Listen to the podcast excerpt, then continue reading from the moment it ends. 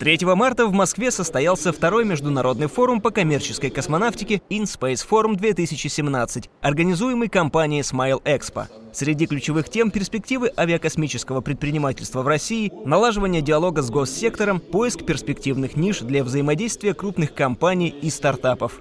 Ключевой темой форума стал поиск перспективных и взаимовыгодных ниш для совместной работы государственного и частного космоса. Здесь традиционно наблюдается разница во взглядах на вопрос совместной работы представителей госсектора и частного космического бизнеса. Первым нужны прежде всего частные инвестиции, вторым – гарантии заказа услуг для запуска проектов и поддержка в экспансии на внешних рынках.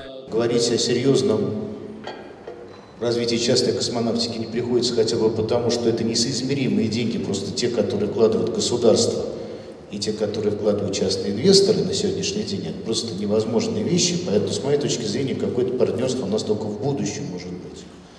Но это не отрицает и не отменяет тех проектов, которые существуют уже сейчас. Наконец-то в нашей стране появился, на мой взгляд, действительно серьезный инвестор в прошлом году, вот, э, значит, это компания Seven, которая приобрела морской старт. И это, в общем, серьезная вещь с точки зрения финансового вложения. Пожалуй, пока такой единственный пример.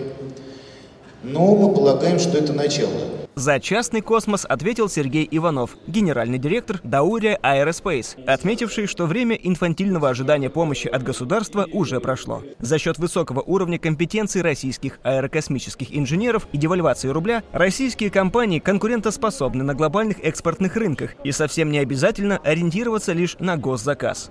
У нас э, одного уровня инженера в 4-5 раз дешевле, чем в Америке, в 3 раза дешевле, чем в Европе, это, это, это, это плохо, с одной стороны, но с другой стороны, с точки зрения экспортного потенциала, у нас колоссальные возможности просто идти на те рынки, э, на которых мы можем эффективно конкурировать с э, североамериканскими и западноевропейскими компаниями. Мы, мы, в принципе, этим занимаемся.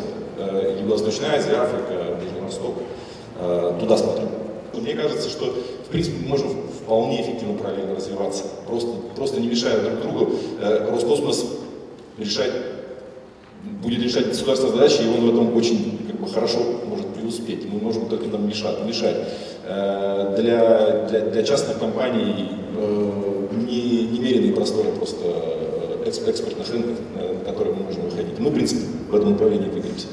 Тем не менее, первые шаги в сторону взаимопонимания уже были сделаны. Гендиректор Роскосмоса Игорь Комаров в феврале провел встречу с представителями бизнеса на предмет перспектив государственно-частного партнерства. Роскосмос выявил для себя ряд направлений, находящихся где-то в средней части цепочки переделов, связанных как с созданием космической техники, так и с оказанием услуг на ее основе.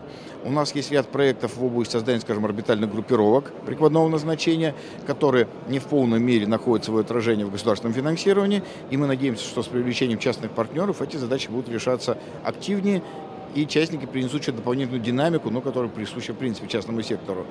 Значит, есть проекты в области средствоведения легкого, среднего класса, которые тоже, на наш взгляд, имеют некий потенциал синергии, но это в основном уже, наверное, в контексте частно-государственного партнерства. Здесь возникает вопрос совместного движения. С одной стороны, поиск государством приемлемых нормативно-правовых форм взаимодействия с частным бизнесом, а с другой стороны, частный бизнес должен доказать, что обладает достаточным уровнем компетенций, а уровень риска по частным проектам является приемлемым. Простых путей решения здесь нет. Нужна длительная и кропотливая совместная работа. Что-то мы можем сделать, должны сделать что-то требует с нашей стороны некоторых усилий, связанных с коррекцией существующей нормативной базы, но этим должен заниматься.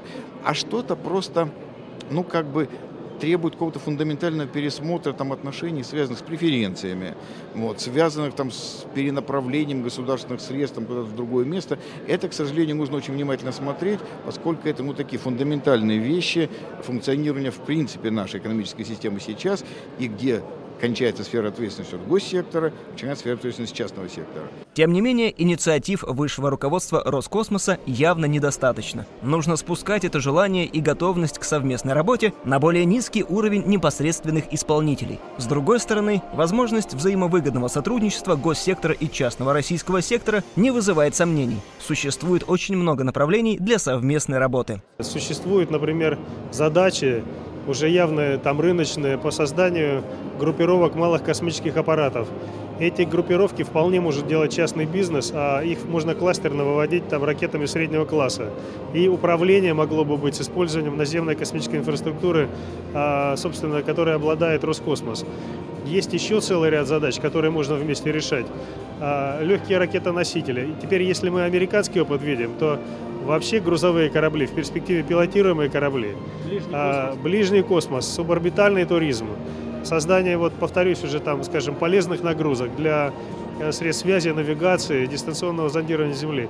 И целый ряд вопросов. Элементарные какие-то новые технологии, информационные технологии. Потом такие вещи, как бизнес быстрее продает, он мог бы брать на себя маркетинг э, той информации, которую получает Роскосмос. Здесь очень много направлений. На форуме была также организована демо-зона с экспозицией решений частных компаний и стартапов в авиакосмической сфере. Отдельным сегментом была представлена VR-зона. В рамках InSpace форума 2017 состоялся шоу-рум российских участников глобального конкурса Airbus Space Data Highway, а также открытая менторская сессия Airbus и фонда Сколково.